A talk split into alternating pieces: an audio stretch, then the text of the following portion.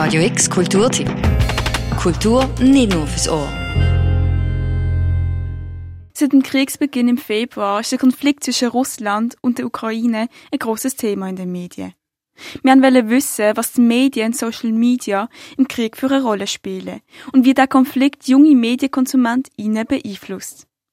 Der Tim Mayo hat mit Markus Krawieski, Medienwissenschaftler und Professor an der Universität Basel, über die Medien im Krieg geredet. Das Gespräch ist am 17. August aufgezeichnet worden. Was denken Sie, haben die Medien allgemein für einen generellen Einfluss jetzt vielleicht auch bei diesem Krieg äh, in der Ukraine? der Erste Weltkrieg bringt das Radio hervor, der Zweite Weltkrieg bringt das Fernsehen hervor. Und wir können uns natürlich auch fragen, welche, welche mediale Innovation der Ukraine-Krieg hervorbringt. Ja, da macht sich ja doch einiges, oder zeigt sich einiges anders als das, äh, was wir aus der bisherigen Kriegsberichterstattung, die auch eine lange Geschichte hat, was wir daraus kennen und womit wir vertraut sind. Also wenn Sie so etwas wie Radio und Fernsehen nehmen, ja, oder auch Zeitung, dann sind das äh, Medien, die in eine Richtung vor allem kommunizieren. Eine Redaktion, ja, so wie Sie, eben auch verantwortlich sind für die Inhalte, sendet gegenüber einer gar nicht so klaren Zuhörerschaft, Leserschaft. Was den gegenwärtigen ähm, Krieg, diesen klassischen Einbahnstraßenkommunikationen unterscheidet, ist eine zweigleisige Kommunikation. Ja, also wir haben nicht nur eine Zuhörerschaft und eine Leserschaft, sondern wir haben ganz breit gestreut eine Menge an Personen, die das beobachtet und die nicht stumm sind, sondern die diese Beobachtungen in Echtzeit ja, über die entsprechenden Kanäle in Wort und Bild zurücksenden können. Ja, das ist nochmal interessant, dass eben das Radio im frühen 20. Jahrhundert auch diese beidseitige Kommunikation hatte, aber dann hat man gemerkt, das ist gar nicht so gut vielleicht. Ja, wenn alle senden können, dann wurde das als politischer Akt beschnitten. Das ist jetzt in der Gegenwart nicht mehr so, sondern wir haben es mit einer Myriade von senderfähigen Beobachtern. Jeder ist sozusagen sein eigener Kriegsberichterstatter zu tun.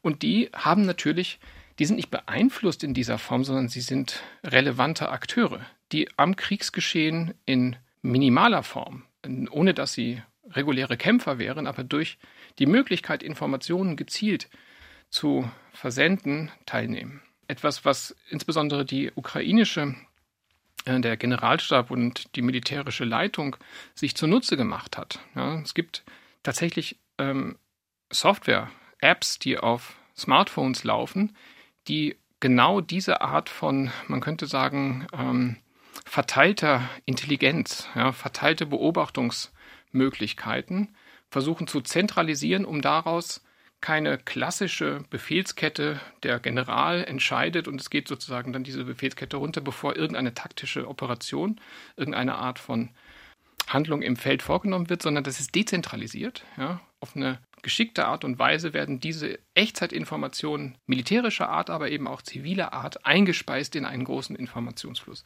Das ist vollkommen neu. Ja. Also erstens diese Art der Verteilung und zweitens die Geschwindigkeit, mit der die relevantesten Informationen verarbeitet werden können. Bringt das auch Gefahren mit sich? Also, dass jetzt vielleicht Social Media oder all diese Apps, dass man dort wie quasi dem Krieg auch ausgesetzt ist? Genau, das ist natürlich eine Gefahr, dass man sich als Beobachter, sei es eben realweltlich, das, was man sieht, wenn man in Cherson über die Straße geht und, plötzlich ähm, in einer Kampfhandlung sich wiederfindet, wo man sozusagen seine eigenen Filtermechanismen aktivieren muss, um zu schauen, wie reagiert man da. Das ist also das eine, dass man eine Art von Selbstdisziplinierung unterworfen ist, wie man sich dieser Bilder selber aussetzt, wie man diese Bilder auch anderen, für die man verantwortlich ist, beispielsweise Kindern, vorenthält. Ja, und zum anderen aber ist natürlich auch noch eine andere Art von Gefahr gegeben, nämlich der Wahrheitsgehalt der Bilder ist in keinster Weise garantiert. Ja, das kann viele Gründe haben. Diese App, von der ich eben sprach, die heißt GIS-ARTA. Ja, die ist erstmal nur sozusagen im militärischen, im militärischen Gebrauch, aber die wurde natürlich auch von der russischen Counterintelligence, also von der Gegenspionage, wenn man so will, oder eben auch von den berühmten Hackergruppen, die in St. Petersburg äh, stationiert sind, attackiert. Ja, das ist die andere Möglichkeit der Intervention, der Einflussnahme, also der Cyberwar oder der Information Warfare. Jede kriegführende Nation, ja, und das gilt wirklich so in dieser äh, Striktheit symmetrisch, ja, hat ein Interesse daran, die eigenen äh, relevanten Informationen zu lenken und den Gegner im Unklaren darüber zu lassen, worin die eigenen Stärken und Schwächen bestehen. Und das heißt natürlich auch, dass, ähm, das ist ja auch zum Sprichwort geworden, das erste Opfer des Krieges ist die Wahrheit. Ja? Also dass eben selbstverständlich ähm, auf beiden Seiten ähm, jede Information, sagen wir nur noch einen relativen Wahrheitsgehalt ähm, erhält. Von vielleicht von der Berichterstattung ähm, dass auch in Kriegszeiten, ich denke, journalistisch, dass es anspruchsvoll ist und auch, ich denke, möglichst objektiv auch die Berichterstattung, dass es sich schwieriger gestaltet. Das habe ich auch gelesen, dass viele Medien einseitig berichten würden. Ist es da überhaupt möglich, objektiv zu bleiben? Objektivität in der Kriegsberichterstattung ist ein noch rareres Gut. Es ist wirklich so gut wie nie herzustellen, denn es müsste ja so etwas wie eine abgewogene, multiperspektivische, alle Interessen und alle Blickwinkel einbeziehende Gesamtschau sein. Die ist im Eifer des Gefechtes buchstäblich nicht herzustellen, sondern das Gefecht erfordert Multiperspektivität, aber eben in konfligierender, in widerstreitender Perspektive. Können wir irgendetwas aus diesen sechs Monaten Krieg lernen, Vielleicht ist es das, was ich eben versucht habe darzustellen, diese Art von Zweigleisigkeit der Kommunikation, das, was man vielleicht auch nochmal unter einer neuen Begrifflichkeit, nämlich der OSINT, der Open Source Intelligence, fassen könnte. Das heißt, weil die Aufklärung, die Information, äh, wo sich welche militärischen Einheiten befinden, wo sich welche äh, Infrastruktur befindet, äh, wo sich welche Kommando Zentren befinden, weil die so wichtig sind, wo sich welche Munitionsdepots befinden oder wo sich welche Bewegung von Kriegsgerät gerade abspielt. Diese Art von Information ist das, was klassischerweise mit dem englischen Begriff der Intelligence operiert. Ja, also Geheimdienstwissen in dieser Form.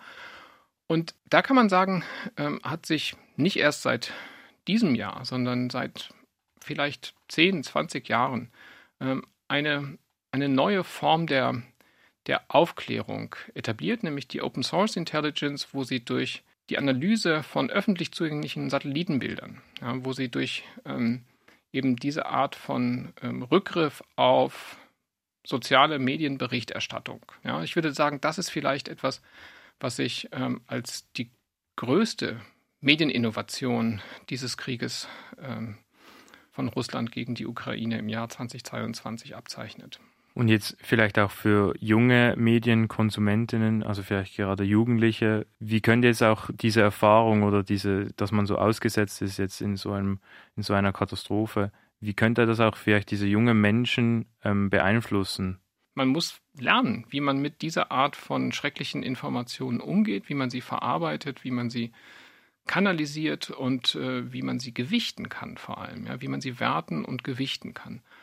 Und da hilft es vielleicht sogar gelegentlich in die Geschichte zurückzublicken und zu schauen, wie das in anderen Formen passiert ist. Ja, also jeder Krieg ähm, gebirgt Ungeheuer, jeder Krieg gebirgt äh, fürchterlichste Grausamkeiten und das können Sie in äh, wunderbaren Kunstwerken wie von Francisco de Goya ja, über die Gräuel des Krieges genauso vorgeführt bekommen. Und stellen Sie sich vor, Sie gehen in eine Goya-Ausstellung, unvorbereitet, wissen nicht, dass äh, Ihnen dort äh, Radierungen und Stiche plötzlich gegenüber sind, die die fürchterlichsten Qualen zeigen. Das ist eine ähnliche äh, visuelle Überforderung, weil sie mitunter eben schlimme Dinge zeigt. Ja.